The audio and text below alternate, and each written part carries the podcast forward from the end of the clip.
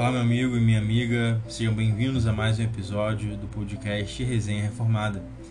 Eu me chamo Lucas Vargas e nesse formato aqui mais curto de episódio, a ideia é eu ler com vocês e comentar um pouco de alguns textos meus no Instagram. Hoje eu vou começar com esse texto intitulado Não Reze por Mim, Seja Meu Amigo. Esse texto uh, foi postado no meu Instagram no dia 19 de janeiro e as pessoas comentaram bastante, deu uma repercussão legal, significa que é um tema que as pessoas estão interessadas em ouvir. Então vamos ler esse texto e ao mesmo tempo vamos ir comentando também. Está preparado? Então venha comigo. Ontem pela madrugada, lendo uma das crônicas de Nelson Rodrigues, me deparei com essa passagem na qual ele reclamava de uma situação, hipotética ou não, a gente nunca sabe exatamente quando é hipotética, na situação que ele uh, que aconteceu com ele. Ele havia decidido tornar-se amigo de Alceu Amoroso Lima, também conhecido como Tristão de Ataíde. Mas sempre que ele ligava para tentar uh, estabelecer um, um, vínculo de amizade, ele ouvia do Alceu: oh, Nelson, eu estou rezando por você. Mas naquele momento da vida, Nelson precisava mais do que alguém que orasse por ele. Ele precisava de alguém que caminhasse com ele. Ele precisava de um amigo. Me pus a pensar então sobre quantas vezes nós, cristãos, negligenciamos uma amizade. Nós não somos chamados a sermos individualistas, como esse mundo pós-moderno, entre aspas, insiste em nos fazer crer através de sua ética do consumismo. Hoje nós não queremos relacionamentos, não queremos compromissos.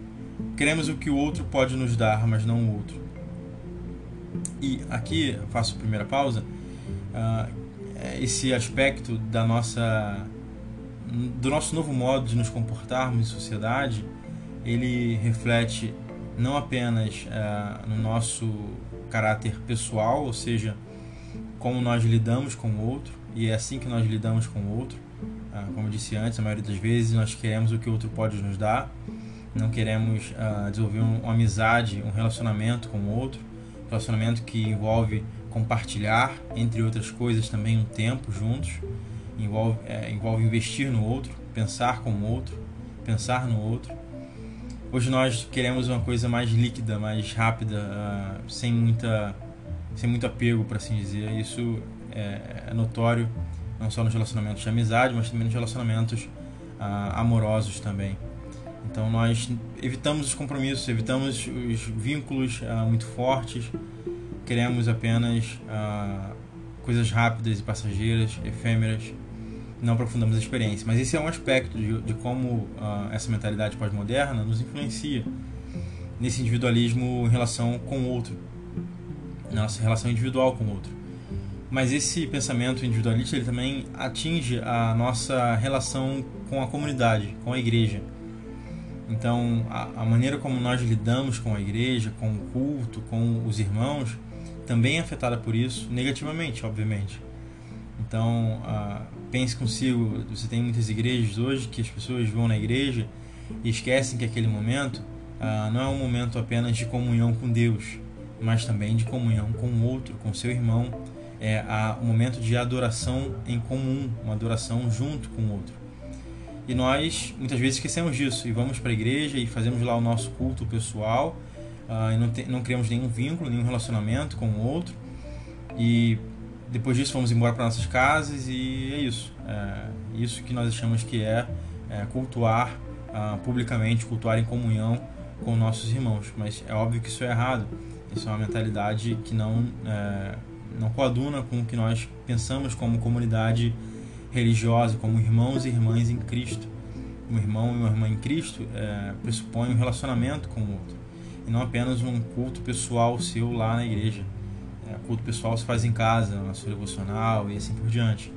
Na igreja, o culto é um culto em comum, envolve então um relacionamento com o outro. E nós vamos na igreja como consumidores. Nós queremos uh, ser satisfeitos como consumidores e irmos para nossas casas, mas não queremos um relacionamento com o outro. E o texto continua. Quando muito, ao sermos pressionados, no máximo e da boca para fora, dizemos que vamos orar pela pessoa. é como se a promessa de oração fosse uma desculpa para evitar a aproximação com o outro. É o que eu estava dizendo aqui. Uh, a gente não quer esses vínculos, não quer esses relacionamentos, não quer dedicar um tempo ao outro, a ouvir o outro. Pensamos que já temos nossos problemas e eles são suficientes para ocupar nossa cabeça, nossa mente. Então nós não queremos é, entrar muito nos problemas dos outros, na vida do outro, ouvir, uh, aconselhar talvez, ajudar quando for o caso.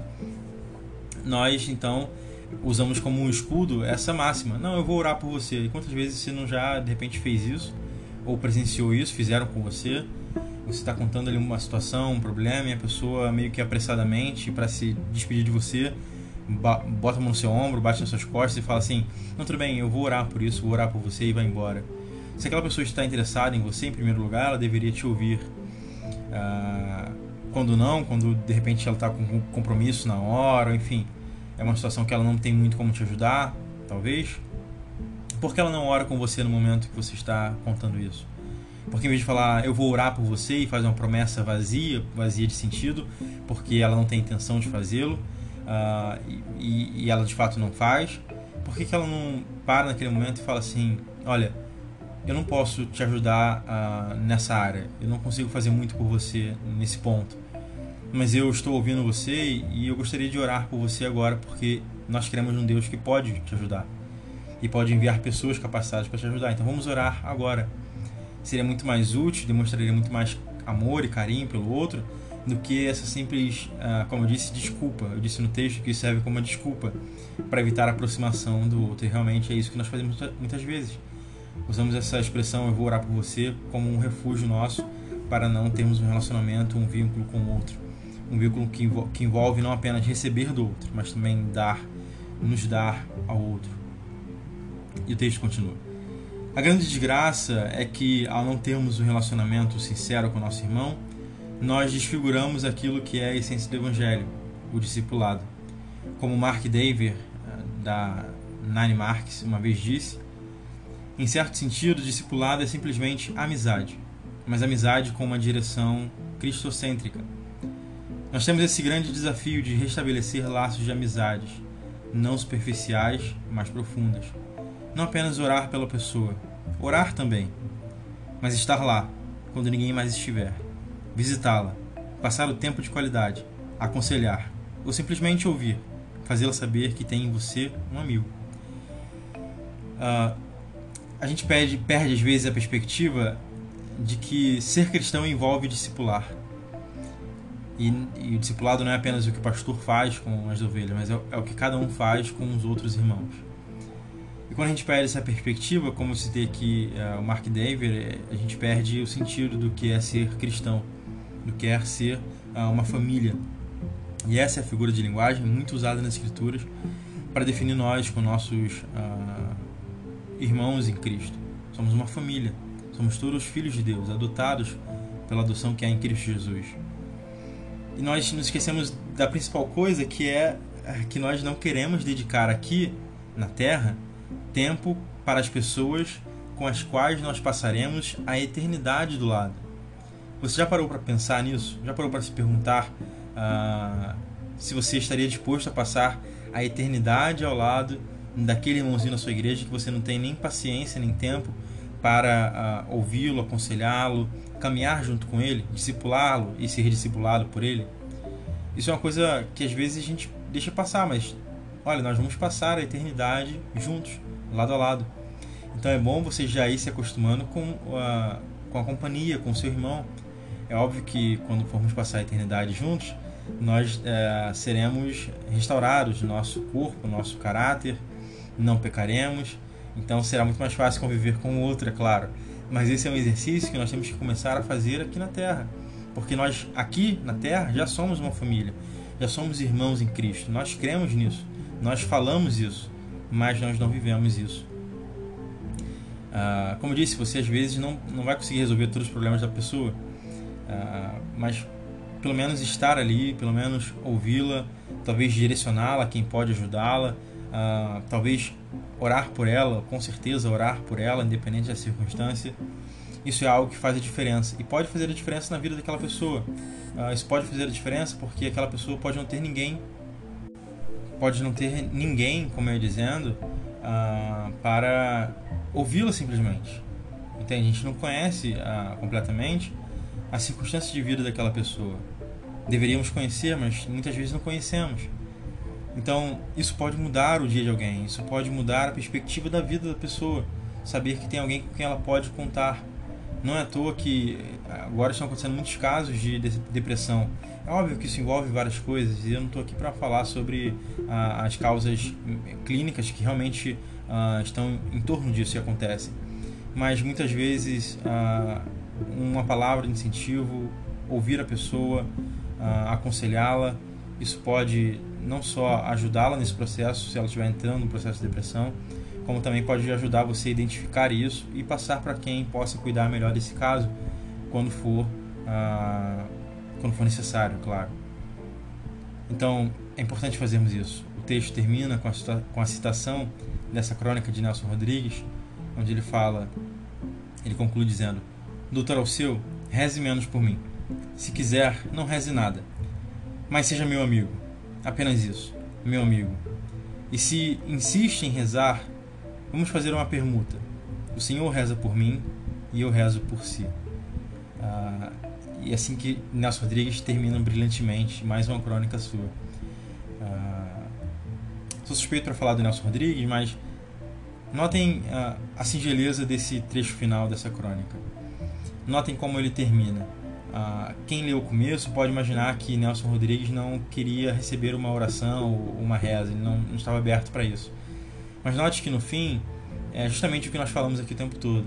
Ele precisava não só disso, mas ele precisava também de um amigo com ele, um amigo que caminhasse com ele, que ouvisse, tanto que ele ligava para o Dr. Alceu, Tristão de Ataíde, e não era ouvido, ele só ah, ouvia as coisas superficiais e aí falava que ia orar pelo Nelson Rodrigues. Então, no final ele fala: Olha, tudo bem, eu quero que você seja meu amigo, mas se você quiser rezar por mim, pode rezar, mas deixa que eu rezar, eu rezar pelo Senhor também.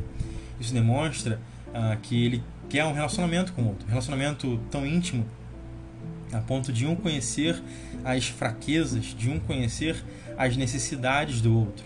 Então, sim, poder fazer uma oração uh, verdadeira, uma oração com sentido, com significado, cheia de propósito, visando o bem do outro, aí sim a, a oração faz sentido, faz mais sentido. Ah, quando você para e conhece realmente o outro e entende as necessidades dele, ele não é apenas mais um número para você orar, ele é uma pessoa que tem necessidades, que tem dificuldades, que tem fraquezas e que depende da sua oração, que depende do seu auxílio, depende do seu ouvir então, uh, essa é uma grande lição para nós nesse texto de Nelson Rodrigues, que eu postei lá no meu Instagram. Uh, pensarmos no outro não apenas como uh, mais um, mais uma oração, algo nesse sentido, oração que nós nem fazemos muitas vezes, como eu disse, mas pensarmos no outro como outro, como uma pessoa, como um irmão, como membro da família. E como membro da família, você se preocupa com ele, você cuida dele. Nós precisamos retomar essa identidade que sempre foi uma característica, foi uma marca da igreja cristã, a, a comunhão com o outro, ao ponto de na igreja primitiva eles partilharem tudo que tinham entre si. Isso demonstra um momento de união, um momento de cuidado com o outro. É, e nós saímos dessa época da igreja primitiva e vamos para nossa época hoje. Vemos quase que o extremo oposto. Ninguém compartilha nada com ninguém todo mundo é individual, todo mundo vai para o seu uh, cantinho, cada um para sua casa, cada um para o seu culto pessoal na igreja, em comunhão, o que é uma coisa paradoxal, contraditória. Nós temos que retomar essa ideia de que nós somos uma comunidade, que nós somos irmãos e irmãs em Cristo e precisamos sim uh, sermos amigos, porque isso é o cerne da, do que significa ser um discípulo ser um irmão. Como Mark Demme disse, o discipulado é amizade, uma amizade com direção cristocêntrica. Vocês dois estão caminhando no mesmo sentido, no sentido de ser semelhantes a Cristo. E nessa estrada é melhor que dois caminhem juntos do que um sozinho, porque se um cai, o outro pode ajudá-lo a levantar. Mas se um cair e estiver sozinho, a história fica mais difícil. Então eu quero incentivar você que está nos ouvindo a, a parar para pensar nesse tema, parar para pensar se você tem sido amigo dos seus irmãos em Cristo. Ou parar para pensar se você, uh, de repente, ouve as necessidades do outro. Ou se você simplesmente vira para ele e fala: Eu vou orar por você. Deus abençoe meu irmão e minha irmã. Se inscreva no nosso canal, uh, no nosso podcast. Curta nossa página lá no Instagram. Siga a gente. Resenha Formada. E é isso. Deus abençoe.